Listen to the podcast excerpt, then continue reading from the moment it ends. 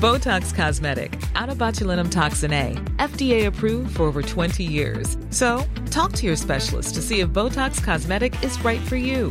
For full prescribing information, including boxed warning, visit BotoxCosmetic.com or call 877-351-0300. Remember to ask for Botox Cosmetic by name. To see for yourself and learn more, visit BotoxCosmetic.com. That's BotoxCosmetic.com. Tired of ads barging into your favorite news podcasts? Good news. Ad-free listening is available on Amazon Music for all the music plus top podcasts included with your Prime membership. Stay up to date on everything newsworthy by downloading the Amazon Music app for free or go to amazon.com slash news ad free. That's amazon.com slash news ad free to catch up on the latest episodes without the ads. Para alguien que está comenzando en la industria y que le pueda servir como de en qué puntos fijarse. Pues yo firmé un 360. 360 significa que literalmente, sin, Eran sin dueños perder tuyos. mucho tiempo, que las personas o la persona que te está firmando es dueña al 100% de todo lo que tú hagas Así y es. generes.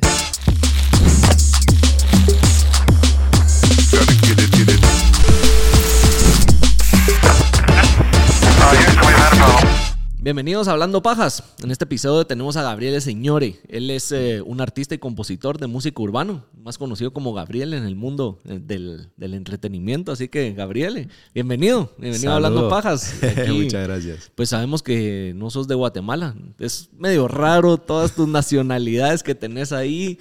Naciste en Italia, tenés Ajá. un padre argentino. Argentino.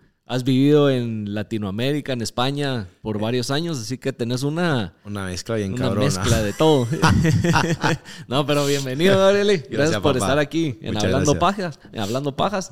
Y a ver que logramos conocer más de, de tu persona, de tu carrera artística y, y todo lo que se viene. De una, de una. Estamos Me, con- me contabas de antes de empezar a grabar de, de que parte de los lugares en los que has vivido es en Medellín, pero ya estás dejando de... Sí, o de sea, pues ahí. sigo viajando bastante a Colombia porque trabajo bastante a Colombia. No, y Entonces, Colombia, que no, en la música urbana. Sí, Es- es, un país eh, que da mucho la música urbana, aunque sí, sinceramente ya en los últimos años se ha saturado bastante.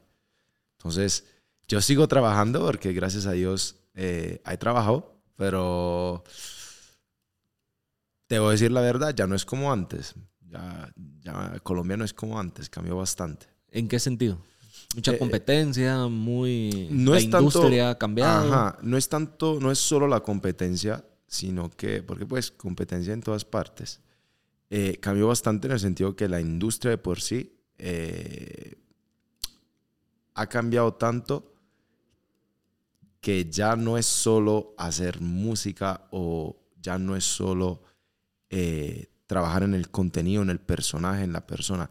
Ya también es, eh, se requiere mucha inversión eh, y no, vas a- no sabes si vas a recuperar esa inversión porque está un mercado saturado. Es como decir que, pues, que estamos tú tienes una marca de zapatos y en, el, en la misma ciudad en donde tú tienes tu marca de zapatos hay otra 10 mil personas que venden zapatos y están anunciando zapatos.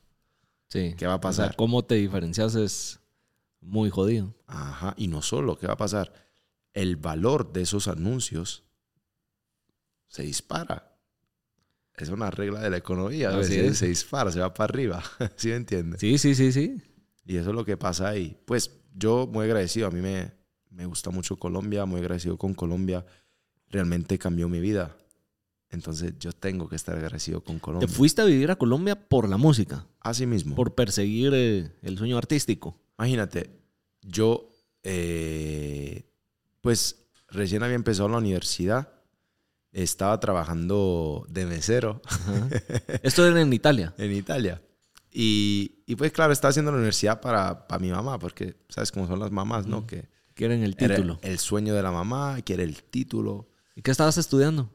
economía. Nada que ver. que ver con la música. Pues, repito, lo estaba haciendo para mi mamá, no para mí, porque ves, ni me gustaba. Y mm, me acuerdo que era un verano, trabajé todo el verano de mesero, había ahorrado por ahí como unos dos mil dólares del verano, no salí todo el verano como guardando platica, guardando, guardando. Y de la nada dije, me voy para Colombia. Compré un vuelo de ida. Solo un one way. one way. Y dije, me voy para Colombia. Solo dije a mi mamá, mi mamá decepcionada. Claro, dejaste- Ibas a dejar la universidad. ¿Vas a dejar la universidad? ¿En serio? ¿En qué año ibas? Uy, esto 2013, creo. 2012. ¿Pero estabas empezando la carrera o ya ibas? No, estaba adentro? empezando. Empezando, empezando. O sea, O sea, no era una trayectoria de tres años, cuatro años de universidad que dejaste. no, no, estaba empezando la carrera y pues eh, la terminé al final. Te voy Ok. a contar. la terminé, pero pues yo cogí mi, compré mi vuelo, me fui para Medellín y dije, aquí quiero estar, aquí se está moviendo la industria, aquí es que tengo que estar. Entonces lo que hice fue empezar a tocar puertas, empezar a tocar estudios. No conocías a nadie. Nadie. O sea, Nadie. tuvo mucho valor de tu parte salir de tu zona de confort y todo, decir, me voy a un país nuevo donde no conozco a nadie, a una industria que no conozco a nadie y a ver qué pasa. Y te voy a decir algo. Y nunca, nunca había ido a un país de... No quiero decir Latinoamérica, pues de Latinoamérica, porque sí había ido a Argentina cada año desde niño. Pero claro, con la familia. Pero nunca había ido solo a un país de Latinoamérica. Llegué solo, me subo a un taxi y el miedo. el miedo. ¿Te pasó regresarte a tu casa en ese momento o el arrepentimiento de decir, ¿qué diablos hice? Me pasó a los a los tres meses. A los tres meses, ¿por qué? Regla de la vida. Eh, estaba, claro, estaba acabando ya todo el dinero. Literal, tenía como 200 dólares en mi cuenta. y entonces, claro, no se estaba moviendo nada, hermano. Es que la cosa no, nada es fácil. No se estaba moviendo nada. Yo tocando puertas, nadie me abría puertas, nadie, quería trabajar conmigo. Es que, ah, marica de Italia viene aquí a trabajar. No, pues. Y yo, pues, convencido y, y, y con fe decía, wow, bro, yo ya dejé allá todo. ¿Y qué pasa? Mi mamá ya no me hablaba enojada. No había plan B. No había plan B. Y, si, y, y, si, y, y yo realmente no quería cómo llamar a mi mamá y decirle, fallé. Ajá. ¿Será que me ayudas con algo para volver a casa? Yo no quería hacer esto. Claro, siento que para un hijo eso es lo peor. Se convirtió más eso en ese como Ajá. gana, la garra de... Eso es lo peor. Imagínate que, Sí. que alguien te esté diciendo no vaya, vas a fracasar. Y que tú llegues y fracases. Papi, ¿con qué cara tú le vas a decir sí, fracasé? Tenía razón, la cagué. No, no, no, yo ni, ni por hijo de puta iba a hacer esto. Yo dije, no, yo comiendo arroz blanco, solo arroz blanco. Llega un momento que solo comía arroz Solo- blanco. Esa era el almuerzo y la cena. Arroz blanco y ketchup. Imagínate, pues eso es lo que había. Y, y pues no, gracias, gracias a Dios realmente ya se dio un momento en que empecé a trabajar con un productor, que es con Obion de Drums. Ujú. Eh, pues empezamos a trabajar unas canciones y, y aprendí mucho, mucho de él. De él. Aprendí mucho de la industria, aprendí mucho de producción, aprendí mucho de composición. Entonces eso realmente fue lo que me hizo cambiar mi forma de ver las cosas. Mira, yo estaba muy equivocado en la música. La mayoría de los artistas, y me incluyo porque antes también hacía ese mismo error, cree que la música y cree que el éxito en la música viene de tu talento. La mentira más grande. Hoy en día eso no existe. Hay muchos exitosos sin talento. Claro, y es que el talento es importante, Ayuda. claro, ayuda, pero no es lo más importante. Lo más importante es la disciplina. Lo más importante es, si Bad Bunny está sacando dos álbumes al, al año, papi, tú tienes que sacar por lo menos cuatro veces más canciones que él. que piénsalo. Si esta gente que ya está bien, está pegada, y eso es lo que yo vi en Obi, el marica, él trabaja ya con Carol y claro, hermano, se llaman una disciplina muy cabrona. Él se despertaba por la mañana muy temprano haciendo beats y todo el día se la pasaba trabajando. De lunes a domingo, de lunes a domingo. Yo decía, wow, si este man está trabajando de 9 de la mañana a 3 de la, mañana, de la, de, de la madrugada, pues yo tengo que trabajar de 9 de la mañana a 5 porque es lo que me toca porque este man ya es alguien, yo no soy nadie y tengo que aprender. Entonces, claro, eso es lo que, que empecé a hacer. Eh, gracias a Dios pude aprender bastante. Eh, logré firmar con una compañía y me fui a ir a Nueva York. Ok. Pero yo tengo, tengo varias dudas antes de, de que llegaras a, a Colombia a trabajar con Ivy. ¿Te vas a Medellín ya teniendo algún demo, alguna canción, un single? ¿Ya tenías algo de música? ¿Cómo nace tu interés en la música? ¿Dónde empieza eso de, de decir de la noche a la mañana, dejo la universidad y lo mío es la música? Ok, pues tenía un tema que malo, malo con cojones. Hay que ser, que tengo que ser sincero.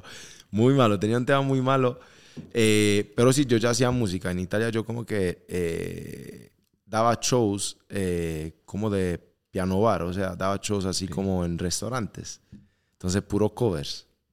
Puro covers de todo. Cantaba de salsa, bachata, reggaetón, de todo, literal. Pero puro covers. Y pues. Pero yo- sí había eh, como algo de la música que ya te llamaba la atención desde pues yo, yo canto desde que tengo memoria. Ok. Imagínate, mi abuelo me pagaba para yo subirme a la mesa cuando yo tenía tres añitos. Yo todavía recuerdo esto, me pagaba para yo cantarle canciones. Entonces yo, yo realmente, si pienso, si tú me dices, ¿desde cuándo cantas? De toda la vida. Yo pues de- ¿Creciste con eso? crecí cantando, la verdad. Pues bien o mal, claro, uno va mejorando con los años.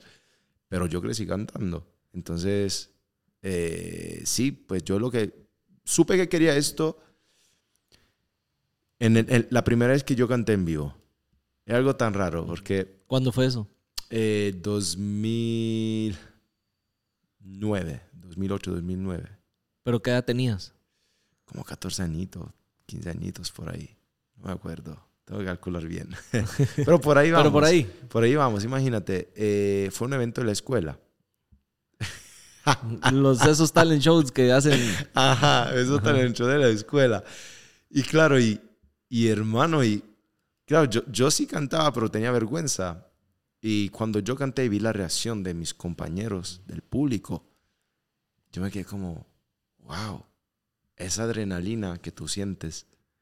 Dije, yo quiero volver a sentir esto. Porque es algo único. Y todavía sigo sintiendo esto. Cada vez que yo subo a una tarima, Sentís esa misma adrenalina. Esa misma adrenalina. Que es algo como un nudo en la garganta, el corazón que te empieza a palpitar rápido y sientes como que es el momento, es el momento. Y ya cuando te subes y empiezas a cantar, empiezas a decir la primera palabra, todo eso es endorfina en tu cuerpo. Es algo raro, sientes como, wow, bien, se siente ¿Te gusta rico. ese sentimiento? Sí, bro. Me gusta esa presión, me encanta. Me volví, te voy a decir algo. Creo que tengo adicción A ese a esa presión. Es algo, es una sensación que me hace bien. Me estresa, Ajá. pero a la vez me hace bien. O sea, el antes de El es lo que te de. estresa, pero una vez estás ya con ese sentimiento, querés más. Yo disfruto más. Pues yo amo los shows, amo cantar en vivo, amo compartir con la gente, es algo que me llena tanto. Pero disfruto mucho más el momento, el, los 10 segundos antes de empezar. Es la mejor parte. ¿Por qué? ¿Qué, qué, qué vivís en esos 10 segundos antes de empezar? esa sientes tu adrenalina, sientes tu corazón que palpita rápido, siente tu cerebro que tan, tan, tan, estás pensando tantas cosas. Y, y bro, es algo raro, siente placer, es algo raro. Es, una, es la adrenalina, pues, siente como esa energía, esa carga que va subiendo. Y ya cuando, pam, sales a tarima y, y empiezas a cantar, ya es, lo disfrutas. Y lo disfrutas como consecuencia de esta adrenalina que estaba dentro de tu cuerpo.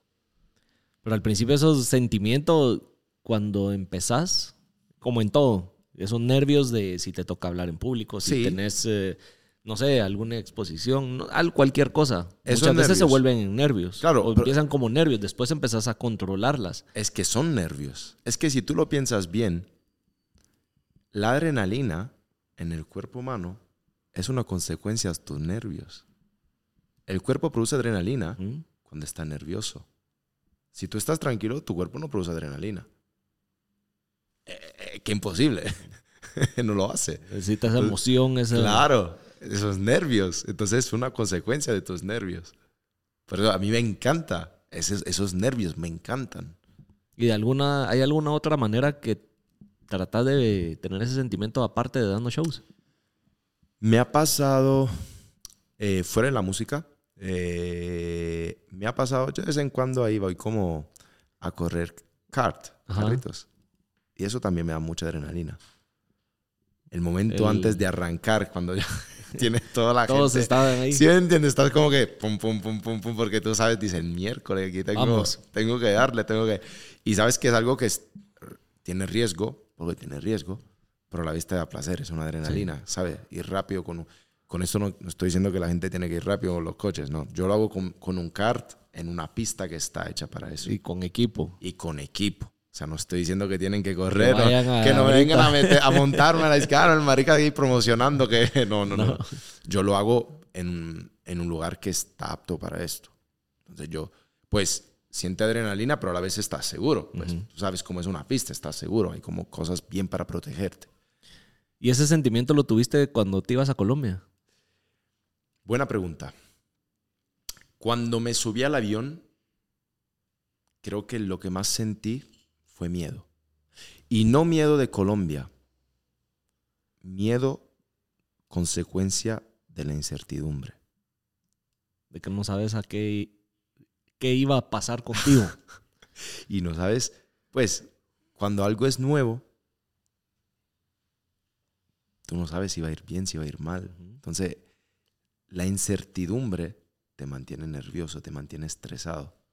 Y lo que quieres es saber qué va a pasar.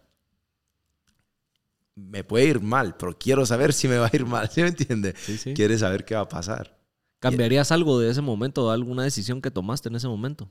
Viendo ahorita el tiempo para atrás. Mm. Buena pregunta. Muy buena pregunta. Te, te voy a decir algo. Por mucho tiempo en mi durante los últimos años de mi vida me pregunté esto. Y me pregunté esto porque yo tomé una decisión que no quiero decir equivocada, porque yo siempre creo que hay un plan más grande. Yo no creo en fallos, yo no creo en errores. Para mí los errores no existen. Cada cosa que pasa en tu vida pasa para mejorarte. Así es. No hay errores. Entonces, no quiero llamarlo error, pero tal vez lo hubiera manejado de manera distinta. Sí, sí. Yo firmé mi primer contrato muy joven Y no estabas asesorado. y no estaba preparado. Ok. Sabes, Em, el ser humano tiene la costumbre de, de, de no tomar responsabilidad. Siempre le gusta echar la culpa a alguien o a algo más. Y ahí entra lo que la gente llama suerte. Yo no creo en suerte. Creía en suerte, pero ya no creo en suerte. Hasta ese momento. Así mismo. ¿Por qué? Al final la suerte es nuestra preparación, estar preparados para las ocasiones que se presentan en nuestra vida. Entonces, cuando esta ocasión llegó a mi vida, la me fue mal y me fue mal por mi culpa, porque yo no estaba preparado. Ahí no es mala suerte, ahí no es culpa de las personas que me firmaron, porque ellos estaban haciendo su negocio y, y, es un mundo de tiburones. O sea, si yo puedo aprovecharme de ti, me aprovecho, porque Sí. es un mundo de tiburones. Eso es lo que hace la mayoría de las personas en esa industria, es la realidad, pues. Y no solo en la industria. Ahí sí yo lo quisiera generalizar. La vida allá afuera. El mundo allá afuera, ajá. así es. En la vida, así y eso es como decimos la experiencia, la calle, lo que te da es ese feeling de saber si te Es un meter mundo el huevo, de si tiburones. te están viendo la cara o, o se están aprovechando de uno. Y esa es, esa es la calle. esa Así es la es. experiencia, la vida. Así es. Y es por eso que uno tiene que estar preparado y tiene que educarse. Hermano, no hay nada más importante en todo lo que hagas en tu vida. Hey, puedes tener una pizzería, puedes tener un, un bar, puedes tener un podcast, puedes tener, puedes ser un artista. Nada más importante que educarse. Porque la educación te va a permitir que nadie coja ventaja. Ujú. ¿Sabes? ¿Sí? Y, y eso es algo que yo no sabía. Entonces, cambiaría esto, cambiaría como, em, tal vez me hubiera asesorado un poco más, educado un poco más, ya pregunt- preguntado a personas que sí saben de esto, pero cuando tú eres un niño lo que ves al final es plata. Y cuando tú eres una persona que no tiene educación Botox Cosmetic, out of botulinum toxin A, FDA approved for over 20 years. So, talk to your specialist to see if Botox Cosmetic is right for you. For full prescribing information, including boxed warning, visit BotoxCosmetic.com or call 877-351-0300. Remember to ask for Botox Cosmetic by name. To see for yourself and learn more, visit BotoxCosmetic.com. That's BotoxCosmetic.com. Tired of ads barging into your favorite news podcasts? Good news. Ad-free listening is available on Amazon Music for all the music plus top podcasts included with your Prime membership. Stay up to date on everything newsworthy by downloading the Amazon Music app for free or go to amazon.com slash news ad free. That's amazon.com slash news ad free to catch up on the latest episodes without the ads. lo que ves es la plata. Pero yo, por eso digo que, pues, al final del día no hay errores, eso uno aprende. Aprendí en todo ese proceso que mi meta y todas las metas que yo tengo en mi vida, todos los negocios que he podido montar hoy en día fuera de la música en mi vida, la meta nunca ha sido la plata. La plata tiene que ser una consecuencia de tu meta. Y cuando la plata es una consecuencia de tu meta, papi, hacer plata va a ser muy fácil. Así es. ¿Sí me entiendes? Pero Sí, claro, sí, yo como niño, y como te estoy diciendo, yo trabajé como un verano entero para guardar dos mil dólares y eso fue como trabajando nueve horas diario, diez horas diario como mesero. Claro, yo nunca había visto tanta plata en mi vida y dije, coroné, voy a ser el mejor del mundo, ya soy un dios, ya no hay más nada. Pero no es así, la vida, por eso la vida se encarga, te enseña. A ponerte en tu lugar. Ajá, y te dice, hijo, bájale dos. Eso no funciona así. ¿Y qué hubo en ese contrato que, que decís me hubiera asesorado? Pues, Para alguien que está comenzando en la industria y que le pueda servir como de en qué puntos fijarse. pues yo firmé un 360. 360 significa que, literalmente, sin, perder tuyos. mucho tiempo, que las personas o la persona que te está firmando es dueña al 100% de todo lo que tú hagas Así y es. generes. Los masters, los shows, lo- los patrocinios. Entonces, claro, esa persona si quiere, dice, no vas a sacar más música. Tiene un contrato de cinco años. De aquí a cinco años ya no vas a sacar más música. Y tú no puedes decir, ah, tú lo único que vas a decir es, pues, ¿qué hago? Entonces ahí ya entra toda una serie de... Un mecanismo donde uno pasa por depresión, pasa por frustración. Y la frustración más grande es saber que tú eres, teóricamente eres el dueño de tu arte. ¿Sí me entiendes? Pero no eres el dueño de tu arte. Todo, todo, todo, todo. No eres dueño. Así es. Solo sos un producto. Ajá. Era un producto y, y- y hay personas que manejan tu producto y son dueñas de tu producto.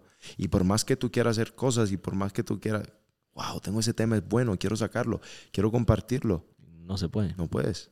Si esa persona te dice que no, no puedes. Entonces, claro, eso es lo único que cambiaría y es por eso que yo ya no, no volvería a fir- a firmar con nadie un 360. ¿Y cómo saliste ese contrato? ¿Se venció? No, tocó pagar bastante. No quiero dar número porque se va, Mm. te vas a asustar, así que Ahí dejémoslo. Me tocó endeudarme. Y, Y a la hora de endeudarte, ¿tenías la confianza en ti para saber que lo ibas a recuperar por medio de la música? no, Porque venías de un momento que, Yo, de decís, hecho, uno pasa por malos momentos. me- eh, yo estaba viendo en Nueva York, me endeudé, no tenía para, para pagar mi alquiler y me fui a vivir a casa de un amigo. me fui a vivir a casa de un amigo que se llama Eñel, de hecho, saludo para mi hermano Eñel. y, y él me, me abrió la puerta de su casa, no me estuvo pidiendo nada y lo que empecé a hacer fue trabajar una vez más. De, casi quería dejar la música. Tan decepcionado que estaba que dije, no, yo no quiero hacer música. me sentí traicionado de la música. Sin saber que, repito, es que no puede culpar a alguien más Por tus... por tus errores, por tus decisiones. O sea, la, ¿qué culpa tiene la música? La culpa es mía, porque yo no, no me eduqué. ¿Sí me entiendes? Sí, sí, sí. Es muy fácil, creo que todos lo hacemos, es muy fácil culpar a los demás, pero no es así. Entonces, sí, una temporada que dejé como la música, como un año que cero, cero. Empecé a trabajar como mesero. Empecé a... Fui manager de un restaurante. Fui manager de un restaurante. Pero ¿sabes qué pasa? Pues bien, mi vida bien, estaba trabajando, eh, estaba pagando mi deuda, eh, pude, fui a vivir solo, pude hacer mis cosas, pero no era feliz. No sentía felicidad. Pero esa etapa estoy seguro que te sirvió como para recargar energía, respirar y empezar borrón cuenta nueva y vamos con Así estos mismo. errores que ya sé que Así cometí, mismo. esta experiencia. ah, Y no solo, yo siento que la vida tiene una forma tan cabrona de, de ponerte con los pies en la tierra, de decirte, cuando, ¿sabes? A veces cuando una persona es joven y no tiene la experiencia y empieza a ganar dinero, se cree omnipo- omnipotente, se cree como que puede hacer todo. La vida se encarga de bajarte eso y decirte, hey, eh, ponte un estate quieto. estate quieto. ¿Por qué? Porque por más dinero que uno pueda hacer, por más cosas que uno pueda lograr, repito, hay que seguir viendo el dinero como un medio, no como una meta. El dinero no te da un estatus.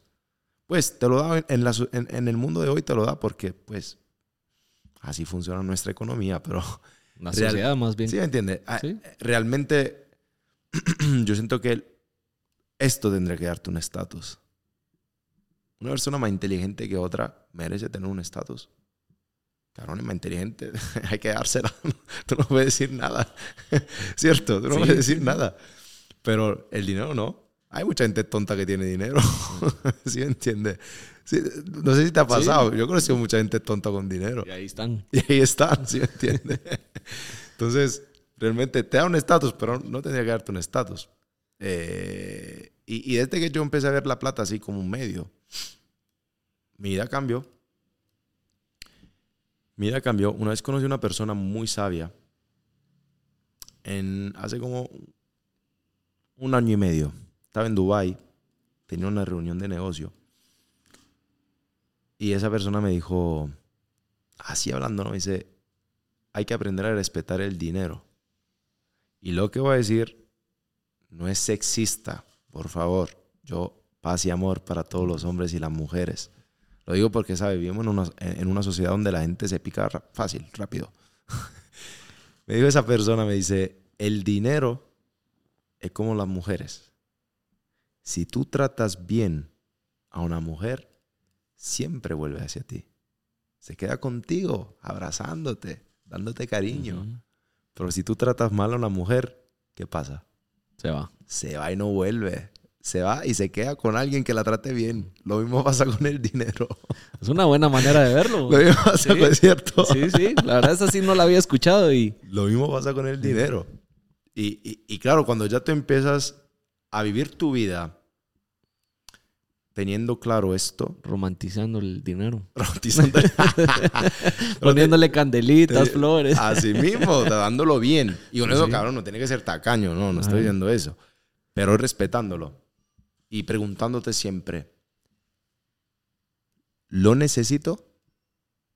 Cada cosa que tú hagas en tu vida, pregúntate siempre esto. Yo te puedo, te puedo decir, hermano, te doy 3 millones de dólares. ¿Lo quieres? Claro que lo puedes querer. Normal. Si alguien te regala 3 millones, Sí. yo también. Venga. Pero la pregunta es, ¿lo necesitas? A nadie le cae mal. Pero ¿lo necesitas? ¿Sin esto tú podrías vivir? Sí. Ya estoy viviendo sin Entonces lo- no lo necesitas. no lo necesitas. Estás viviendo sin Sí. eso, cabrón. ¿Sí? Sí. Es algo muy... Entonces cuando ya empiezas a ver las cosas así, yo antes no lo hacía. A mí yo antes era un loco, brother. Loco, papi, a mí me entregaron un adelanto por ahí como de 300 mil dólares. Yo, en un año me quedé casi sin nada ya, papi, desperdiciando plata derecha e izquierda, dándole a todo el mundo, Creías gastando. que no se acababa. Pap, educación. Sí. Por eso te digo, eso en la música, bro. eh, eh, eh, al final del día es algo tan importante educarse. Por eso que estoy perdiendo, no perdiendo, estoy dedicando tiempo a decir esto porque es algo muy No, pero es interesante y te juro que con muchos de los artistas que he hablado, ese tema no lo hemos tocado. Y es lo muy evitan. importante. O, lo- o por lo menos nadie ha abierto de la plática a ese lado. Entonces, que la gente también, si tiene el sueño de ser artista, que sepa de que no todo es color de rosas y que no lo hagan por la fama y por el dinero, porque hay que verlo como un negocio. Ajá. O sea, es un emprendimiento, es un negocio también y de así como todos los negocios necesita pues tener toda una estructura de que tiene un negocio, Así como mismo. las finanzas, lo contable, el mercadeo, Todo. el producto, Todo. todo, Entonces, Todo. es eh, que, que- que vean que no solo es ahí sé cantar, como decís, el talento, no, no, no, eso no es el talento. Ojalá, ojalá fuera así. Ojalá fuera mucho más fácil para todos. Pero no es así. No es así. Entonces hay que ser claro con la gente y, y tampoco podemos pintarle pajaritos en el aire. O sea, hay que decir la verdad. Eso es cómo funciona. Y uno tiene que educarse para que nadie pueda estar como chimbeando, ¿sabes? Para que ya uno, ok, tú me, quieres, me la quieres jugar, yo ya sé cómo funciona esto, ya, no me la vas a jugar Pero eso es experiencia. experiencia. Y repito, o sea, más que experien- experiencia y, y personas que sí se dediquen a compartir esto. Porque repito, esa es educar. Y el problema es que en esa industria no, no quieren educar. ¿Sentís que la gente que está metida en la industria de la música es eh, muy envidiosa, muy celosa con sus conocimientos? Mm, no quiero decir que celosa, pero sí puedo decir que hay mucha gente que no quiere que te vaya bien, pero no quiere que te vaya mejor que ellos. eso sí, eso sí, cabrón. Sí. Hay mucha gente que quiere, te, siempre te va a desear lo mejor. Papi, quiero que, te- que la rompa mi Pero hasta rey". aquí. Pero lo importante es que no me superes. Porque en el momento en que ya lo estás superando, ya ere- eres el enemigo. Y es una tontería tan grande. Porque, bro, hay tantas personas en el mundo que realmente en esa industria no hay competencia. No existe la competencia. No existe. ¿Sabe cuánta gente hay en el mundo que puede escuchar tu música? Más que artistas, ¿sabes? Claro, O hermano. sea, Entonces, por hay más artistas que haya, o sea, papi, no necesita esto. O sea, tú no necesitas encerrarte o bloquear a fulano o no, no quiero que progrese. Mi hermano, o sea, realmente hay público para todos. Y, y qué chimba que le vaya bien a todos. ¿Sí me entiendes? Sí. Pero no todo el mundo piensa así, desafortunadamente. Eso es verdad. Algo que no sé si se adapta mucho a lo que voy a decir, pero que puede ser un ejemplo de cómo ayudándose y cómo no viéndose como competencia lograron posicionar el género urbano, que es tu género, a nivel mundial, es eh, los mismos colombianos. Empezaron a colaborar entre ellos mismos, empezaron a, a unirse y decir, vamos todos para adelante, porque si te va bien a vos, me va bien a mí. Y así consecuentemente empezaron a verse todas esas colaboraciones y por eso Colombia se puso a nivel que se puso en, en la industria. ¿Qué pasa cuando decís lo que estás diciendo de que te vaya bien, pero no mejor que a mí? Somos competencia porque ah, ya estás a mi nivel o me pasaste, entonces ya somos competencia. No es así porque mejor agarrémonos de la mano, vamos todos para adelante y te va bien a vos, me va bien a mí y hay para los dos. Pero, pero el ego, el, el- los celos, el envidia, ahí es donde entra en juego y destruye todo. y no lo deja progresar. Te voy a decir algo, más que los colombianos, que mucho respeto porque crearon una plataforma única. Colombia no tenía esa plataforma de música no. urbana, entonces solo se puede aprender de lo que hicieron los colombianos. Hay que dársela a los boricuas. ¿Por También. qué te digo esto? Porque en Puerto Rico puede salir un chamaquito nuevo, un muchachito nuevo haciendo música y al, a los tres días medio género tiene un tema con él. Todavía existe ese apoyo. Claro, en Puerto Rico ellos son los, fueron los primeros y siguen siendo los más duros haciendo eso. Por eso que la música en Puerto Rico, papi, Puerto Rico es una isla súper pequeña. Sí. Puerto Rico creo que mucho más pequeño que Colombia. No sé si más pequeño que Guatemala. Creo que hasta mucho más pequeño que Guatemala. Es una isla súper pequeña. Sí, sí. En tamaño creo que sí. En tamaño, te digo. Población, no sé cómo estén. Imagínate, de una isla tan pequeña, ¿por qué tú crees que sale tanto talento? Porque se apoyan entre ellos. Porque se apoyan entre ellos. Porque ellos no se ven como una competencia. Ellos se ven como un único género. Un único combo. No soy yo, no eres tú, somos nosotros. Y es por eso que cuando sube uno, sale uno nuevo y suben todos. Y ahí van. Normal. Es que, di- repito, tocaste un tema muy cool. El ego. Yo siento que el ego es el enemigo más grande de un artista. El enemigo más grande. ¿Por qué? ¿Por qué? Piensa la cantidades, la cantidad de oportunidades que el ego puede cerrar. La puerta, que- la, la puerta que puede cerrar el ego para un artista. No sabes qué hay atrás de esa puerta. Tú no sabes lo que hay de esa puerta. Y solo para, por el hecho de que tú no quieras abrirla, por tu ego. No, yo con fulano, no, papi, tú no sabes, fulano mañana se pega, se vuelve mundial. Y tú ya perdiste esa estás. oportunidad. El ego es el enemigo más grande, hermano. Por eso que, que ¿Cómo lidias tú con eso? Y no dejas que se te suba. siento que mi familia me, me ayuda bastante con eso. Venís ya con esa educación. Sí, y, y cada vez que me- se me sube, mi mamá con él. Los pies sobre la tierra. Bájale. Bájale, no, no. Pues mi mamá me ayuda bastante con eso, mi familia me ayuda bastante con esto. Y siento también que aprendí durante los años que hay un ego bueno y hay un ego malo. El ego bueno es el ego que sí te hace entender lo que vales y, y te hace entender quién eres. Papi, tú puedes ser el más cabrón haciendo podcast y si tú lo sabes, eso no significa que eres mala gente o que es un ego bueno.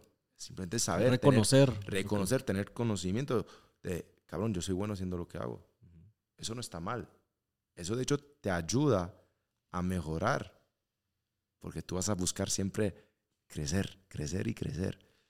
El ego malo, que eso es lo que yo intento sacar cada día de mi vida, y digo intento porque no soy perfecto, es esa parte de ego que te hace sentir superior a los demás. Es que no se trata de ser... Mira, yo en cada cosa que hago en mi vida, cada negocio, cada cosa que hago, nunca me siento superior a nadie. A nadie. A Siempre nadie. hay uno más cabrón que, que uno. Es que tú no sabes, bro. Y no puedes vivir la vida sintiéndote superior a los demás. Porque realmente, ¿qué te hace superior?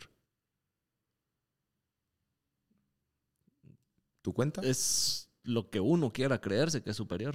Ajá, pero que pero te- realmente, ¿qué te hace? ¿qué te hace superior? Pero eso es nada. Nada. Porque, o sea, ahí es donde se entra el ego que, que vos decís. Yo me Ajá. creo el mejor artista por X y razón y por eso no hago colaboraciones porque Así está a mi nivel. Ok, eso es lo que te estás creyendo, pero sos mejor. El ego Tenés malo. más plata, tenés un mejor Bro, estudio, repito, tenés más eh, tener más plata, pegadas. tener- No, eso no te hace superior a mejor. alguien, no te hace mejor. así es. No, no se puede, eso es el ego malo, por eso te digo, yo estoy muy de acuerdo con eso. Y yo sí intento como separar. Tengo co- conciencia de que, ok, digo, yo sé lo que valgo, sé que soy bueno haciendo esto, sé que todavía me falta mucho para aprender. Fíjate que algo así le acabo de escuchar a Arcángel en una entrevista, que le estaban preguntando de, de un Grammy y que él decía, no lo necesito. Pero Y él explicaba de por qué. ahí no. vamos, mira, acaba de tocar, no vi esa entrevista, pero la voy a buscar. ¿Un Grammy te hace mejor? No. Y él daba su explicación porque lo comparaban. Un número uno en Billboard te hace mejor. No. Porque estás mañana ya no. Entonces, realmente, ahí vamos. La gente está muy equivocada. Hay un ego bueno y un ego malo. Lo que tienen que soltar es ese ego malo, ese ego que los hace sentir mejor, superiores a los demás. Nadie, papi, aquí todos somos seres humanos, bro. Al final del día, Dios no quiera, el día que tú te vas a ir, el día que yo me voy a ir, vamos a terminar en el mismo lugar, cabrón. o sea, Y tenga, bajo las mismas condiciones. cabrón, o sea, de ahí no te no escapas. te llevas nada de lo de aquí. Así es. Entonces, pues, o sea, ¿qué estamos hablando? Al final Ah. todos somos lo mismo. Sí. Bueno, interesante todo lo que acabamos, acabamos de hablar. Regresemos un poco a, a tu carrera. ¿Cómo un italiano encuentra su estilo en la música urbana? Muy buena pregunta, también. Y tú sí tienes muy buena pregunta, papá. ¿Viste? Pues te digo que mm, yo desde, desde los, pues desde niño vengo influenciado por mucha música tropical. Mi abuelo le encantaba mucho la salsa. De parte de Mi- papá, mi, mamá? papá De papá. le encantaba mucho la salsa. Recordamos que era argentino. argentino. Entonces, muy amante de la, de, de la salsa de los clásicos, Héctor Lavoe, eh, Gran Combo. Entonces, claro, yo venía creciendo y escuchando esta música. La única música latina que yo escuchaba era esa. Cumbia, ¿no? Sí, pero yo siento, mi abuelo era como un argentino típico, o sea, raro. Yo le escuchaba más salsa, no sé por qué, le encantaba la salsa. Le encantaba, hermano. Y, repito, vine escuchando eso. Lo demás cosas, claro, puro música italiana, puro Tiziano Ferro, era nada más. Pues clásico italiano. Puro clásico, Sí, normal, hay que ser sincero. Y ya creciendo con 13 añitos, 14 añitos, pues que me empecé a enamorar del el reggaetón. ¿Por qué? Porque era la música de la fiesta, era la música de, wow, ese tiene el kick, eh, los drums son como bien cabrones, te, te enganchan, te enganchan. Dije, wow, quiero hacer esto. De hecho, los primeros artistas que yo fueron referencia, ¿sabes? Que cuando uno empieza siempre tiene alguien, Alguien a quien seguís y te... sea lo que sea, Ajá. quiero ser como él. Fue Rakim Kenway. Ok. que cabrón, cuando yo tenía 12, 13 añitos la estaban rompiendo duro, duro, duro. O sea, yo vi a esa gente, me pi- pillaba los videos en YouTube de, eso, de esa gente cantándole a esas niñas y digo, "Joa, quiero ser como ellos. Yo quiero. Te veías ahí. claro, papi, yo quiero. que- A mí me encantaba ese flow romántico. Y pues ellos también hacían mucha balada, cosa que en Italia funcionaba mucho. Entonces yo por ahí me fui. Sentí como que esa es la línea que yo quiero hacer. Romántico, cantándole bonito a las niñas. Y me metí por esa línea. Me metí por esa línea, ya claro, con el tiempo uno va evolucionando. Pero mi primer acercamiento con el reggaetón fue esa línea. Fue por ahí. Sí, puro romántico, bonito, nada de malas palabras, cantándole bien a la niña despechado. ¿Qué tanto ha cambiado tu estilo? Bastante. Bastante eh, por cultura. El hecho de que hayas vivido en diferentes países es lo que ha afectado. Asimismo, yo me viví en varios países y, y aprendí bastante de las varias culturas y aprendí también bastante del gusto de la gente. ¿Sabe? Eh, Eso cambió bastante. La música evoluciona constantemente. Entonces, si lo piensas bien, hoy en día ya no hay balaístas pegados. Eso no significa que no sean buenos, pero no es lo que pega. Y uno tiene que adaptarse y, crecer crecer, adaptarse, cambiar su estilo para seguir eh, trabajando y para seguir teniendo su público y que su público quede contento. Que al final, claro, yo hago música para mí porque amo hacer música, disfruto cada proceso creativo, pero también hago música para mi público. Y eso es muy importante. Yo tengo que respetar mi público. Ahí me nace, me nace esta pregunta. ¿Le sos más fiel a las tendencias y lo que quiere el público o a tu estilo de música? Y a lo que a ti te gusta y te llena, de- o sea, te satisface en hacer. siempre busco un balance. Busco un balance entre las dos cosas. Entonces, si en un año saco 10 temas, intento hacer como 5 temas que me gusten a mí y los otros 5 temas que le gusten al público. Aunque sí te voy a decir algo. El público que yo tengo, la gente que a mí que le gusta la música de Gabriele, es gente que al final ya sabe lo que busca. Entonces sí, intento seguir las tendencias, pero a la vez todas mis canciones tienen su, el flow que es mi flow. Mi forma de hablar. Tu forma de ser, hablar, mi forma de, ser. expresarte, Mi forma de hablarle a la mujer. Entonces, por más que, claro, toque evolucionar, la gente que busca mi música, busca la música de Gabriela y sabe a lo que va. Y en la música de Gabriele, dado a que has vivido en diferentes países, diferentes continentes, ¿qué cultura crees que es la que más ha marcado tu música? Definitivamente Colombia marcó bastante mi música, porque la verdad fue el lugar en donde yo aprendí a trabajar para mi música. Eh, sí, Colombia diría yo, pero bastante también España. España me, me abrió, fue como una, un refresh, me, me, me ayudó a, a, volver a abrir los ojos y a decir, ok, eh, no solo hay esto, también es, existe esto. Entonces como que por ahí me metí, de hecho hice un flamenco hace como unos meses, saqué un reggaetón flamenco. ¿Sí me entiendes? Vi, vi, el, escuché la canción y vi el video. ¿Sí me entiendes? Se llama Siva. Sevi, Sevi. Sevi, Sevi. de verdad. ¿Viste? y claro, pues, eh, fue como... Andabas ahí de torero en el video. De torero, de torero. Y, y, eso es bueno. Por eso que yo, mira, eh, me gusta viajar por esta sencilla razón. Aprender y, y entender las culturas ajenas. Porque al final del día, si yo quiero ser feliz a mi público de Guatemala, yo tengo que conocer de la cultura de Guatemala. Eso es normal, tú tienes Sí, que sí. conocer tu público. Entonces, no hay nada mejor que viajar, conocer tu público, saber y adaptarte para tu público también, para que tu público pueda disfrutar de tu música. No es fácil, no es fácil tener público, hermano. Mira, No es primera vez que estás en Guatemala. segunda, Segunda. sí, ya casi me mudo, bro. ya sos local. cuando, cuando viniste la primera vez, ya estaba sonando tu música aquí. Sí. Fue parte de la razón que viniste. Sí, ¿Te sorprendió el hecho de que aquí en Guatemala, y creo que en México también está ya sonando tu música, Sí. estuviera pegada? Hermano, imagínate, eh, estaba sonando, me sorprendió y te voy a ser sincero, no estaba en mis planes venir a Guatemala, porque pues La primera vez. la primera vez, o sea, yo como que todo el mundo cuando trabaja su música piensa en otras plazas más grandes, pero cuando yo llegué aquí la primera vez y vi lo que había, vi la energía de la gente, vi la humildad de la gente. Bro, este país es increíble. La gente tiene un- una humildad y todavía tiene una, una pureza. Ojo lo que te voy a decir. Tiene una pureza en su corazón que no es fácil de encontrar. Porque desafortunadamente nuestra sociedad daña a las personas. Aquí la gente todavía es muy buena. Tiene muy buen corazón. Muy pura. Y es por eso que yo aprecio mucho este país.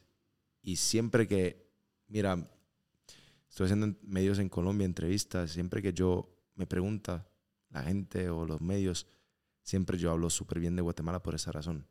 Porque es un país que, no sé, realmente me hace ver que, wow, qué chimba. En muchas cosas se parece a Italia. Porque la gente en Italia todavía, no todo el mundo, bro, mucha gente tiene esa pureza. Esa es muy noble en el corazón. ¿Sabes? Tomen nota, chapines. Alguien de fuera lo dice. No, es la verdad, es la verdad. No, qué bueno, pues qué no bueno, sé si, si he tenido suerte o yo te digo la verdad. O sea, toda la gente que yo he conocido fue así. Bien. Bien, bro. Apoyando sin esperar nada a cambio. Gente que tú puedes sentir que te quiere de verdad. Dice, wow. Wow. Gente que, mira, fui a, di un concierto el otro día. Es real, no por interés. Te voy a decir algo. Di un concierto el otro día en un club aquí de la capital. Y había un grupo de muchachitas que vinieron con unos carteles. Con como bienvenido a Guatemala, con mis fotos, con mis cosas. Hermano, ¿sabes? El tiempo vale más que el dinero. Sí. El hecho de que alguien haya tomado ese tiempo para hacer esto, Y irte a ver. para mí no tiene precio. Para mí no tiene precio.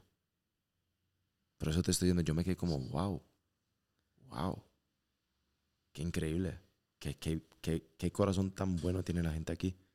Y ojalá no cambie, ojalá siga siempre lo mismo porque realmente siento que es un, son un pueblo que mm, mucha gente tiene que, solo puede aprender de ustedes. Por más que, mira, yo hablando con mucha gente de acá, no, que aquí no hay nada, no, que... Es porque ustedes hablan así porque no, no conocen lo que hay afuera. ustedes son así porque no conocen lo que hay afuera. Pero yo te invito cuando vas afuera y, y, y estás en una, en una pecera con 10 tiburones, ahí como matándose entre ellos, te quiero ver. Aquí todavía no hay esto, aquí No hay la gente bien, bien, la gente bien. Mira, tú vas a comer a algún lugar, la gente te trata bien. Tú vas, tú vas a hacer medios, la gente te trata bien. Tú vas a, a un supermercado y la gente hace de todo para que tú estés bien. Necesita esto, necesita esto, puedo hacer esto. Papi, vete a Nueva York y mira si te hacen esto, bro. No, nada. Ay, va al carajo. Coge lo que tú quieras. Esa es la cuenta. ¿Sí me entiendes? Sí, sí. Porque la realidad. Diferente. Aquí la gente todavía no es así. Y ojalá quede siempre así porque está bien. Yo creo que es agradable saber que alguien de fuera valora eso. Porque, como decís, uno no se da cuenta lo que tiene hasta que no sale y lo puedes comparar. Pero No es, así. Es así. Es así, bro. Así que chapines, si nos están escuchando, tomen nota. Y siéntense orgullosos de lo que tienen y de lo que son, repito, porque te juro, yo hablando con mucha gente acá, eso es lo que sí he notado. Como que mucha gente como que... mm, no quiero decir que no es patriótica, no, no quiero decir esto, pero no... Como que miran siempre a, la- a las afueras, como, ah, no, pero que aquí falta esto. El no, que- malinchismo que les... es, pero que realmente no tienen que enfocarse en lo que falta, tienen que enfocarse en lo que tienen. Porque muchas de las cosas que la gente tiene aquí, a, la- a las afuera no la tienen. Entonces, son más de, lo de afuera que tendrían que enviar esas cosas. Sí. Creo que podemos pasar otra media hora hablando de, de eso. Y, pero sí, somos un, un país muy malinchista. Sí. Vemos para afuera antes de ver lo que tenemos acá. Y es cultural, no es, eh, no es de que cada persona por alguna experiencia, no es cultural. Es cultural. Y te digo, podemos pasar otra media hora, pero Es eso así. es tema, tema aparte. Hace un rato mencionabas de, de que disfrutas tus momentos creativos, el proceso de, de escribir eh, o componer una canción. ¿Cómo es tu, tu momento creativo? ¿Cómo es tu proceso creativo? Bueno, depende de cada canción. Eh, realmente no hay un momento para crear. Yo puedo crear en cualquier momento del día. A veces me pasa que Aquí ahorita se te viene alguna idea de... y me salgo ahí y grabo una nota de voz en mi celular ahí como ta, ta, ta, ta, ta, ta, con las melodías. Me subo al carro y empiezo a escribir. No hay un momento, ¿sabes? Eso, pues creo que eso le pasa a todos los artistas, todas las mentes creativas. O sea, Los chispazos de creatividad vienen no, en hay- no hay un momento. momento. Yo sí intento mantener mi rutina, entonces yo todos los días le dedico mi tiempo para componer Ujú. y esa es mi rutina. Todos los días yo voy al estudio. Yo no hay día, pues ahora que estoy aquí, por ejemplo, yo te- viajé con mi micrófono, con mi tarjeta de sonido, con mi computadora y yo aquí en el hotel todos los días Algo. saco algo, una idea, una cosita, porque de eso se trata también en la disciplina. Y si tú quieres ser bueno en lo que haces, tienes que practicar. Así es. No, y también yo sé que uno a veces tiene bloqueos creativos, pero entre más estás creando, Menos Menos bloqueos. bloqueos así tenés. es, 100%. Así es. Entonces, eso es lo que yo intento hacer como todos los días. Es mi rutina, me pongo ahí, creo, hago una idea. Puede ser mala, pues no importa. Ya hice mi idea y día siguiente lo mismo. Y sobre eso vas trabajando. Claro. Y ya. la eh, letra de las canciones, ¿en qué las basas? ¿En experiencias propias? ¿Te inspiras en situaciones de terceros? experiencias propias, situaciones de terceros. Eh, a veces me pasa que yo ahí parchando con amigos me cuentan algo y yo como, De ahí. ¡pling! Se prendió la luz. ¡Pam! Me encierro y empiezo a crear. Pero no es así como que te imaginas una historia y en base a eso, sino tratas de agarrar eh, situaciones. Sí, claro, intento hacerlo también a mi manera. Porque claro, si, si, si mi amigo me cuenta que me he dejado con la novia, estoy mal, quiero llorar, Ujú. no sé qué hacer. ¿Cuántas canciones no hay La- que dicen la- eso? La, malparida se fue. La... ¿Sí me entiende? Eh, intento como yo meterme en su lugar y vivirlo yo con mis sentimientos por cómo soy yo. Porque al final, claro, yo sí sé cómo puedo vivir una situación. Pero si solo tengo que contar lo que está pasando él, hay muchas cosas que yo no sé. Si mi amigo dice estoy así, estoy así, pues, pero, ok, realmente, ¿qué sientes? Rabia, ¿qué sientes? Entonces, lo que yo hago es esto, intento como me pongo en su lugar y pienso, y digo, wow, cierro los ojos y digo, ok, me doy un traguito para fluir. Para que fluyan las ideas. Cierto. Y, y, me, y digo, ok, pues cool, puedo hacer esto, puedo hablar de esto, puedo tocar este tema. Si me pasaría esto, yo me sentiría así. Yo tal vez haría esto para intentar recuperar. Pues saco varias ideas y de ahí ya voy uniendo y voy sacando el tema.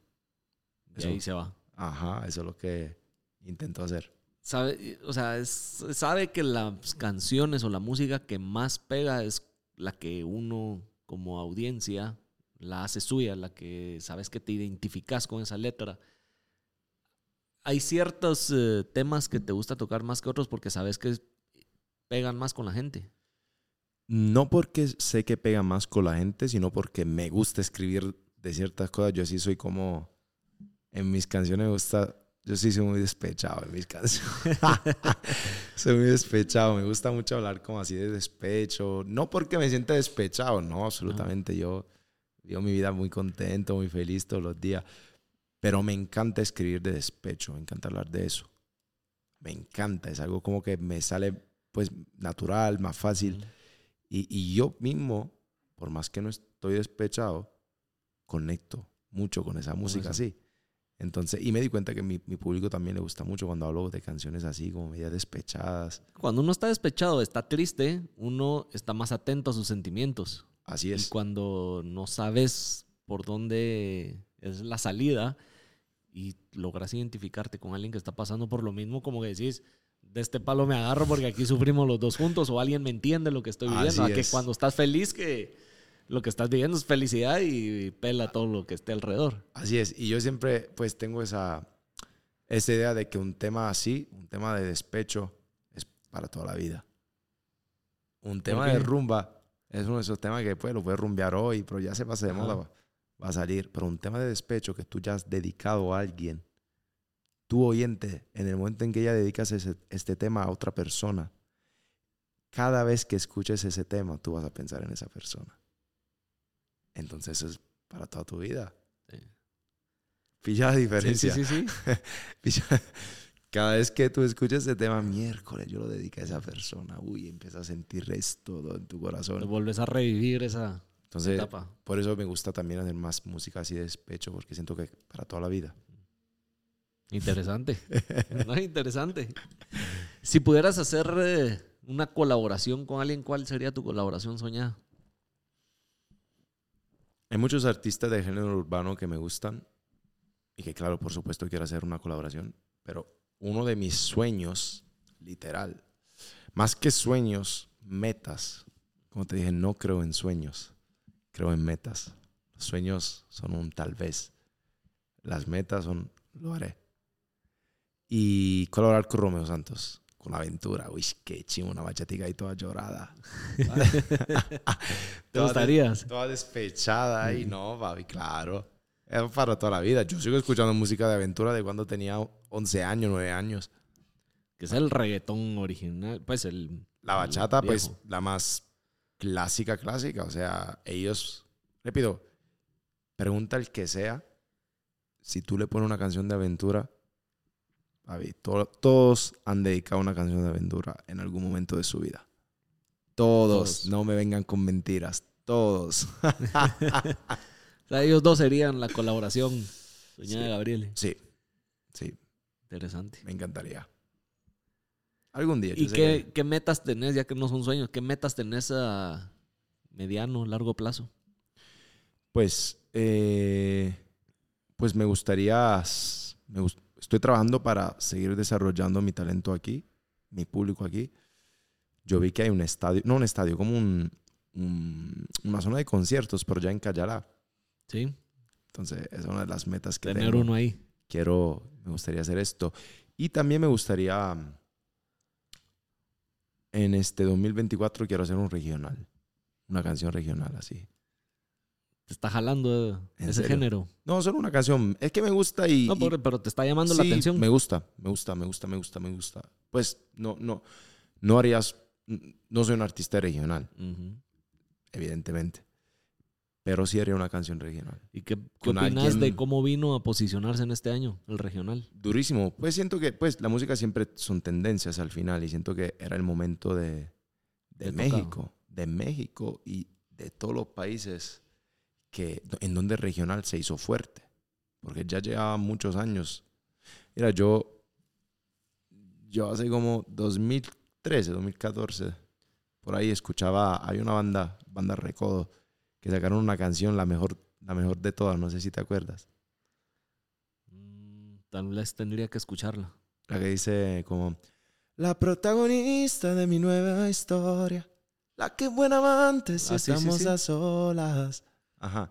Esa canción, por ejemplo, hermano, está repegada en Europa. Por más que la música, por ejemplo, popular así o, la mu- o banda, papi no estaba pegada en ninguna parte, pero en Europa. Pegada Esa pegada. pegada. Entonces, yo siento que ya las personas que estaban trabajando ese estilo de música llevaban mucho tiempo trabajando para esto. Y Fueron ya- sembrando semillas que ahora se están cosechando. Así mismo. Y ya llegó el momento de ellos y chimba, chimba todo lo que está pasando. Eh, chimba porque al final del día, repito, han trabajado duro para esto. Y no es lo mismo que reggaetón. Porque hermano, reggaetón es música que tú puedes escuchar en clubes. Tiene En una plataforma mucho más grande, mucho más fácil. No es tan fácil pegar un regional. O sea, pues, ahora sí porque está de, de Ya le empezaron a meter eh, Pero también antes- algo de... Antes piénsalo, difícil, bro. ¿Cómo, cómo? Pues tú no puedes bailar en una discoteca full un regional. No. A Esperamos menos que vayas a una feria mexicana ahí. Ajá, sí me entiendes. Sí. Entonces, se lo merecen. O sea, chimba todo lo que hicieron, se merecen todo esto. Le costó mucho, mucho trabajo y le entiendo. Pero se logró. Entonces te ves haciendo un regional. Una canción quiero hacerla. De hecho, estaba preguntando. ¿Solo o en colaboración? En colaboración. Estaba buscando, eso es lo que le estaba comentando a, a mi equipo de trabajo. Estaba como buscando un artista o de acá que haga regional Ajá. o, o pues de México que haga regional. Y montar algo, me gustaría como así, regional, para llorar, para cantar, para que se emborrachen y con la copa llorando. Se me ocurren un par ahí, te lo voy a, De voy mencionar. Se me ocurren de aquí de Guatemala. Y a largo plazo, ¿dónde te ves? Largo plazo, muy buena pregunta. Largo plazo, no te voy a hablar de premios, porque como te dije antes, si llegan premios, estoy contento. Pero realmente esa no es la meta. Está en mis metas. Eso es un reconocimiento del trabajo, pero no es una... no está en mis metas. Eh, pero a largo plazo sí me gustaría. Yo tengo un estudio de grabación en Madrid y, y con el tiempo me gustaría poder brindar mi conocimiento, mi experiencia a otros artistas más que están arrancando para que no, no cometan los mismos errores que cometí ¿Qué yo, ¿sabes? Aparte del contrato, ¿qué otro error crees que marcó tu carrera? Ah, o, no, a, pues. o a Muchos errores, pero repito, siento que el más grande, entre comillas, fue este. O sea, demás errores fueron cositas, pues tal vez cerré, cerré alguna puerta por falta de educación, por ego. Por pero el que más eh, te ha marcado es el del contrato. Sí, hermano, eso fue como lo peor que yo pude hacer en mi vida. Pero repito, ya uno aprende, crece, madura, se educa. O sea, de alguna manera trasladar tu conocimiento a, la- a los artistas emergentes que quieran Claro, es que emprender en la música. Yo siento que todos en esta vida tenemos un propósito. Y claro, mi propósito es, era y es hacer música. Porque disfruto crear, disfruto cantarle a la gente. Me encanta. Pero también mi propósito tiene que ser ayudar. Porque de esto se trata, ayudar sin esperar nada a cambio. Cuando tú en tu vida, todo es un círculo cuando tú en tu vida obras de esta manera y ayudas sin esperar nada a cambio de nadie, papi, coronaste, ya llegaste al Super Saiyajin, ya estás al Ahí. nivel más alto, porque la vida te va a bendecir, solo te van a caer bendiciones. porque lo estás haciendo sin esperar nada de nadie. Y la vida te va a bendecir. Todo se... papi, no te imaginas. Y yo lo hago en mi, en mi vida, en mi vida privada, en mi, con lo que yo puedo, en mis negocios, en mis cosas. Yo intento ayudar mucha gente siempre. Y no espero nada a cambio. Primero, para no decepcionarme. Segundo, porque sé que pues no es la gente que me tiene que dar de vuelta. Es más, si de alguna manera puedes La eh, vida te lo la devuelve. mano. Es que la vida te lo devuelve. Te lo devuelve. Te juro, la vida te lo devuelve. Si tú obras así en tu vida, la vida te lo devuelve. Así es. Y te vuelve hasta más. Es el Entonces, karma bueno. El karma bueno, ahí mismo. Entonces, yo sí siempre intento como compartir, ayudar eh, en todo lo que yo pueda. Y, y ay, qué chimba que le vaya bien a la gente, ¿sabes? Se siente bien. Ser parte de un proceso ajeno se siente bien. Es, eso, eso. Es más gratificante Claro. que el dólar que le pudiste Que haber alguien- sacado de raja en su momento. Que alguien te diga, lo logré, gracias, Gracias a a ti. Piénsalo, qué bonito suena esto. No tiene precio. Eso, no tiene precio. Sin duda no tiene precio. Preguntas para ir eh, conociéndote más. ¿Qué es lo que te motiva a hacer lo que haces o a seguir en la música? Mi familia, Esa es tu motivación. la más grande. Como te dije antes, yo no quiero ser mejor que nadie. No me importa, es que no, está, no me importa realmente. Yo mi sueño lo logré hace años ya. Eh, mi sueño, que era un sueño y con el tiempo ya era una, se convirtió en una meta, era vivir de la música. Yo nunca quise ser famoso. Yo nunca quise ser el mejor. Ah, que no me importa, eso es para lo que le gusta competir. Yo no compito con nadie, compito conmigo. mi sueño era vivir de la música, lo logré.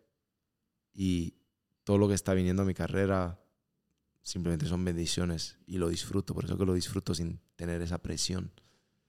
Entonces, lo disfruto y, sigo trabajando duro para mi familia porque se lo merecen y ellos me, me aguantaron, me apoyaron bastante en muchas cosas y lo siguen haciendo en muchas cosas.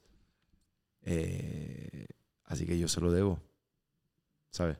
Sí, sí, sí. Eso es- está bueno. Está bueno que el- realmente tu motivación sea más ellos y no, como decías, perseguir un premio, No. perseguir eh, posicionar una canción número uno en, el en Billboard. Eh, No me es un ejemplo de que el- del arte se puede vivir, lo lograste ya. Y ya todo lo que, Lo que viene suma. Claro, todo lo que viene suma. Sí. Porque tampoco va a decir que si mañana hago un número uno en Billboard me voy a quejar. No. No, obviamente, No, bienvenido. da- pues. qué chimba. Sí. Contento. Nosotros decimos aquí en Guatemala, eh, con un tema decimos número uno en radio y contento. Qué chimba. Papi, yo que no me lo creía. Y ahí vas. Pero repito, o sea, realmente eso es una consecuencia, no es mi meta. ¿Sí me entiendes? Sí, sí. Entendible totalmente. ¿Cuál ha sido el momento más aterrador de tu vida hasta ahora? Muy buena pregunta. Estoy pensando ¿En dónde? en dónde. ¿Por dónde? Esa sí es una buena pregunta. El momento ah. Ok, lo tengo. Dale. 2011 eh, se enferma mi mamá. Se enferma mi mamá, eh, le dio un, un tumor aquí en la cabeza y fue la primera vez que yo sentí que podía perderla. Y eso fue lo que más me asustó. Lo que como, wow. Pensar a tu vida sin, sin las personas que quieres. Tú te quedas como, wow. Sí. ¿Qué voy a hacer? ¿Qué va a pasar? Eso sí fue el momento más aterrador y me pusiste emocional. No, es- ese es- esos son los momentos que de verdad uno se siente más vulnerable. Que te das cuenta que por más que movas cielo, mar y tierra, No, y te lo no conté uno. y me pusiste con la piel. Porque claro, solo pensarlo. sí. No, y te veo los ojos y sé que se nota que fue un momento o alguna sí, no, experiencia que fue no como complicado porque claro, repito, se te caen como muchas... eh, tú tienes una cierta seguridad en tu vida, en tu entorno, y ya dices, wow, ¿qué va a pasar mañana si no está esa persona en mi vida? Piénsalo. Pues Sí. yo no sé tu situación, pero piénsalo. Y, Sí, y- sí.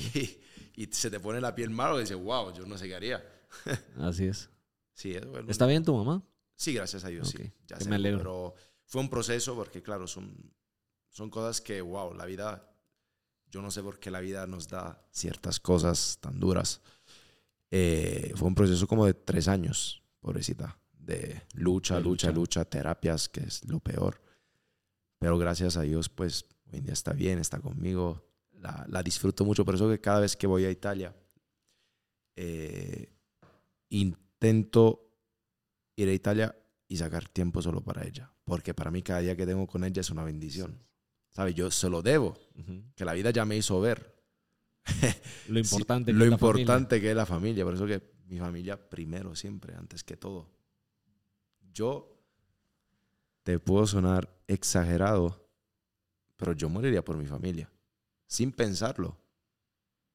Para mí es lo más importante que tengo en la vida. Los demás, Va y viene. va y viene. La familia eterna. Tu Así sangre es. eterna. Es importante. Son cosas que, que la madurez, la vida, el, el camino de la vida te va enseñando a valorar esas cosas que no son irreemplazables. Y a veces te enseña de no mala regresan manera. De mala manera. y uno cuando es eh, niño o está joven o algo así, la cabeza se le va por otro lado, tiene otras ambiciones, pero por ahí, ahí no van, ahí todo eso pasa a segundo plano. Así mismo. Así mismo. Definitivamente. ¿Cómo te ves en tu vida ideal, en tus sueños? En mi vida ideal, en mis sueños. Sí.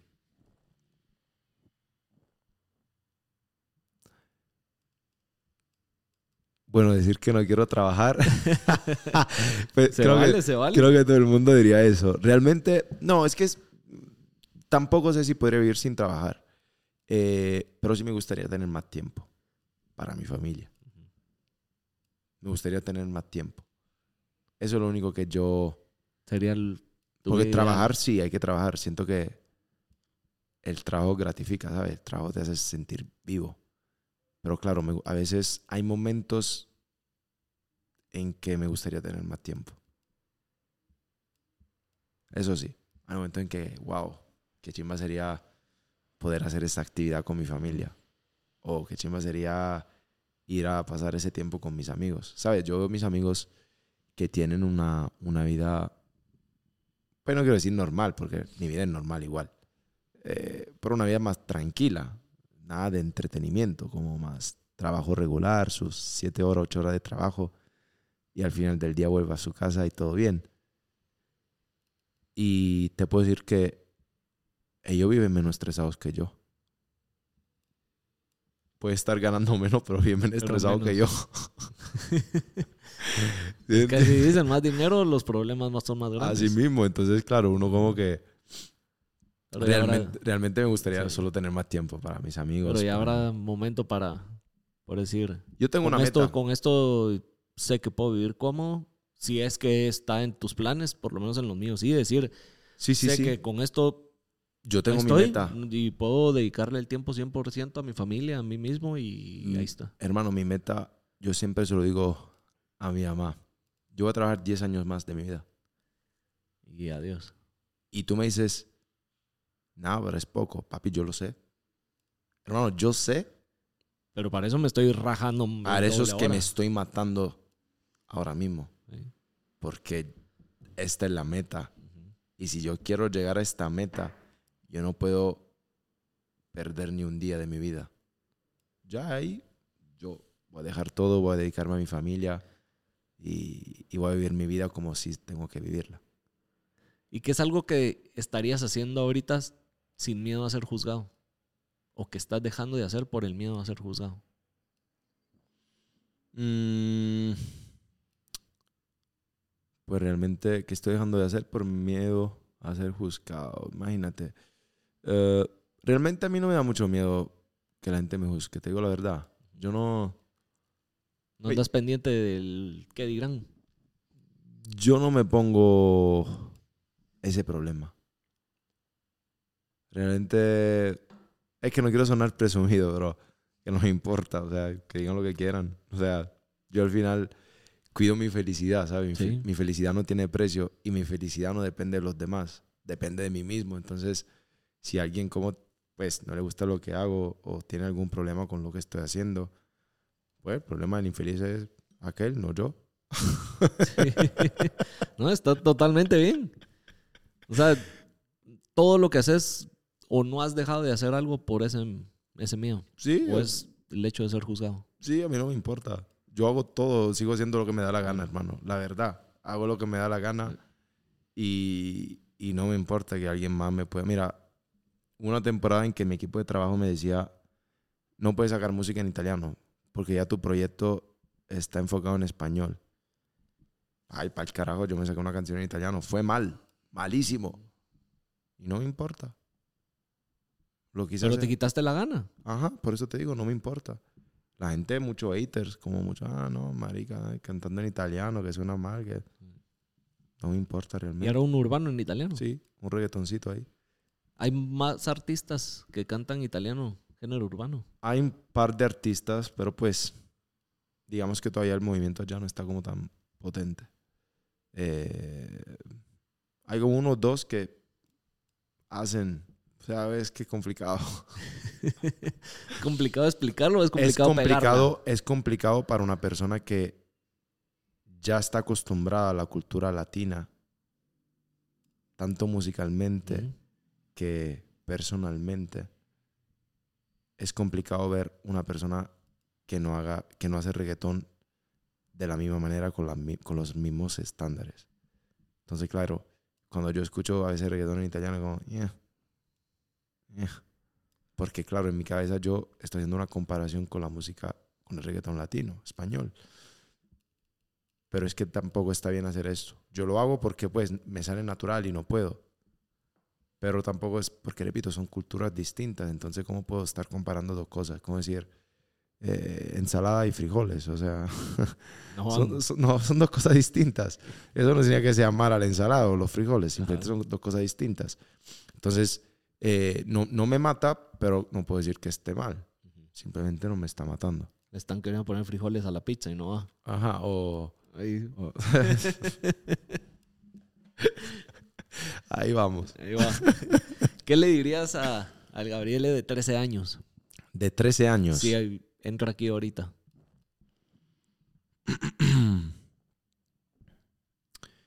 Trece, 12 años, más o menos de, Que- de esa edad. que no le tenga miedo a las caídas y a la vida. Y que todo es parte de un plan más grande.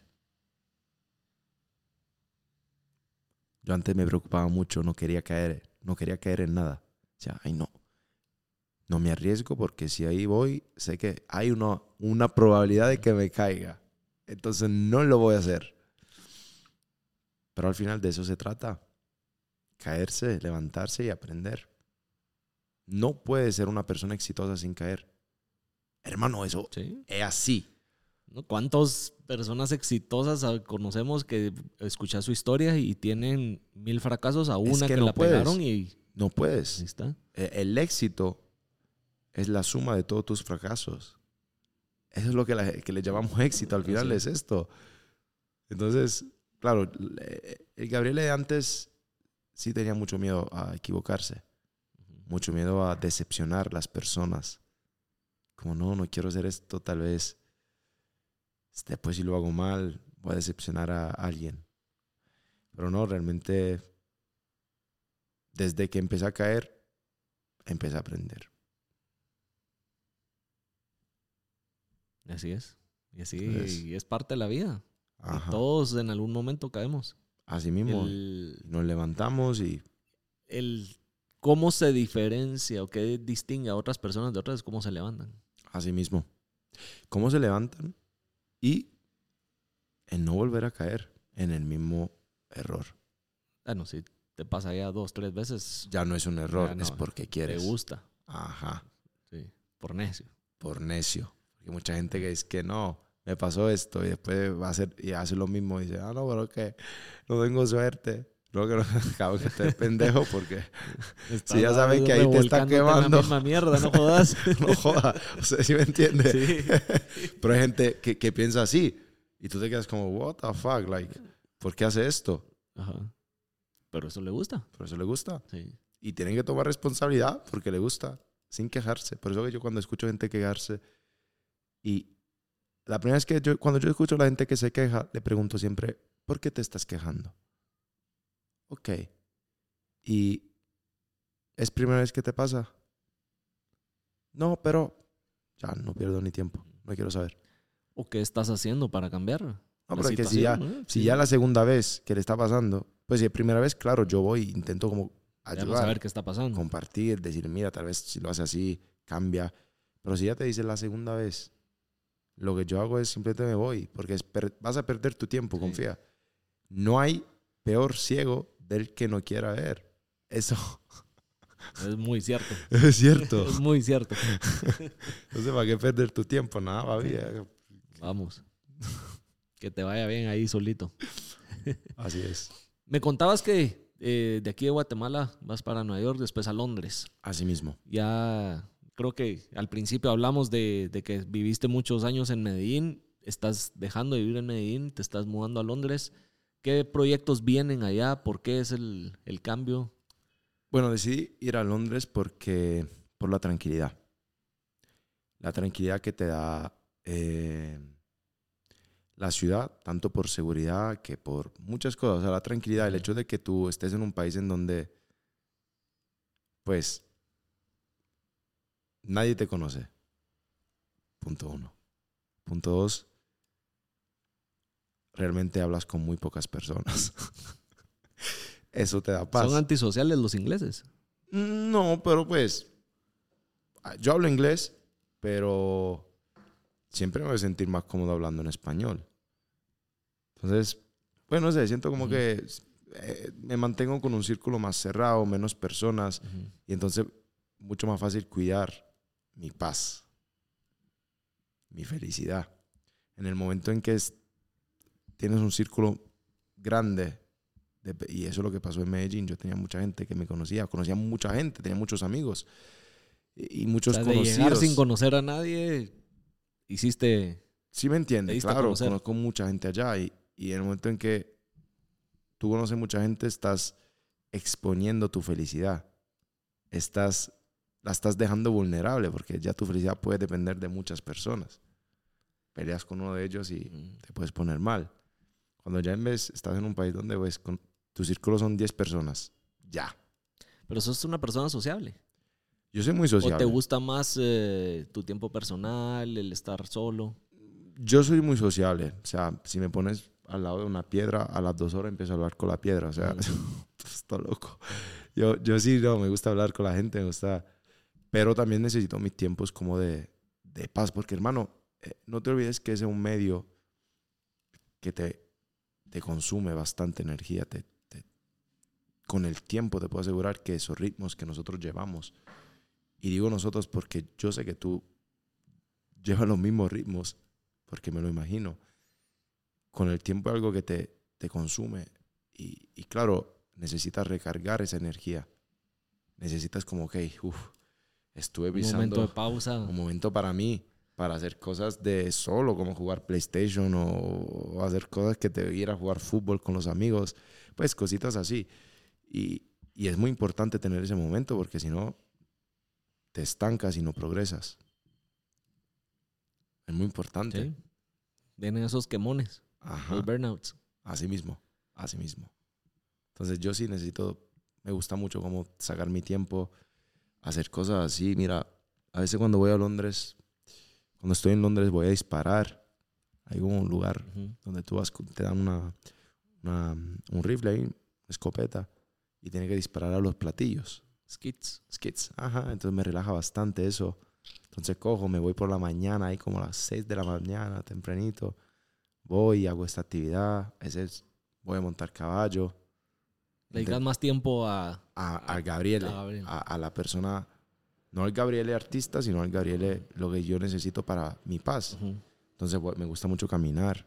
A veces voy, me, me meto en el bosque ahí como mu- mucho verde y me voy, empiezo a caminar, me relajo, escuchando musiquita, tranquilito. ¿Este es un cambio temporal o lo ves como una estancia permanente en Londres?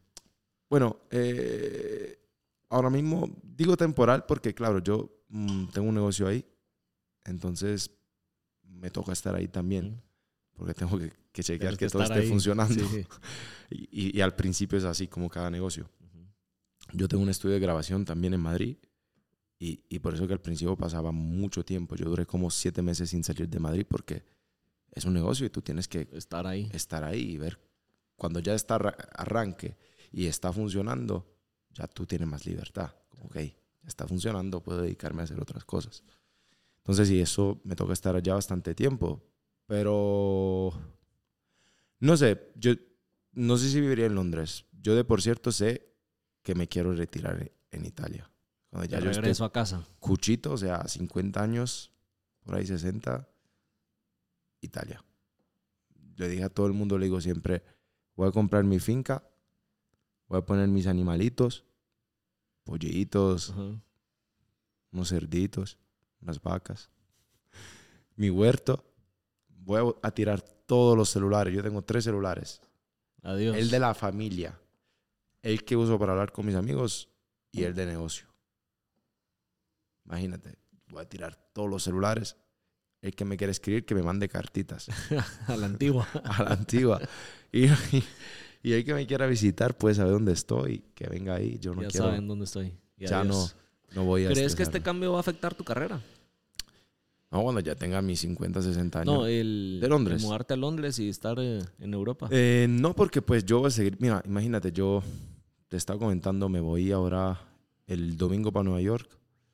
El, el miércoles me voy para Londres. Del, del miércoles me quedo como 10 días descansando y ya vuelvo a salir otra vez. Realmente yo me la paso viajando y ya en enero otra vez me voy para Colombia. eh, me quedo como todo enero. Para febrero, en febrero me voy para Miami.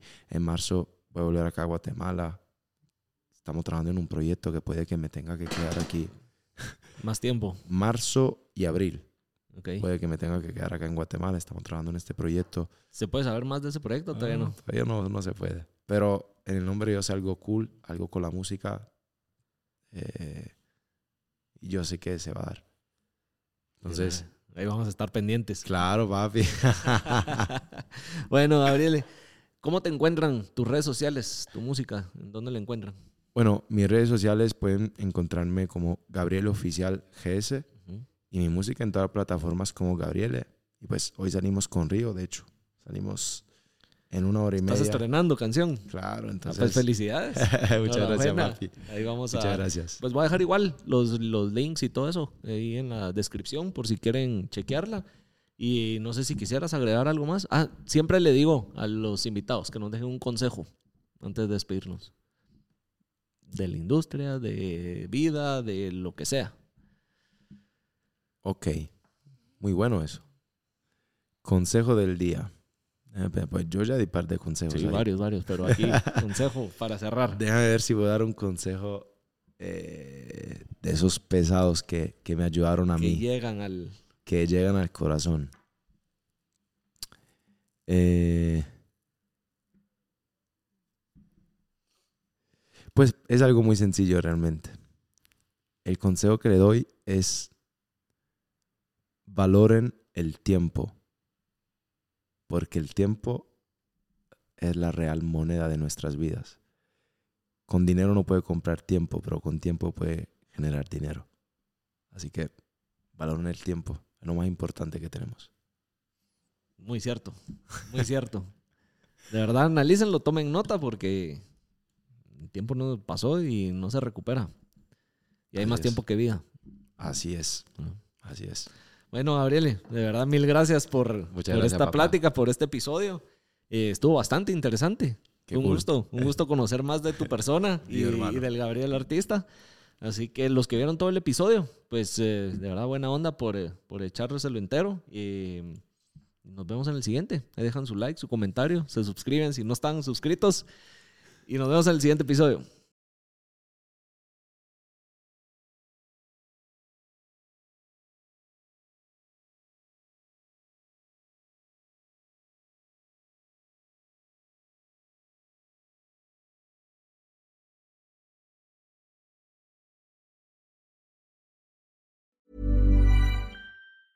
Tired of ads barging into your favorite news podcasts?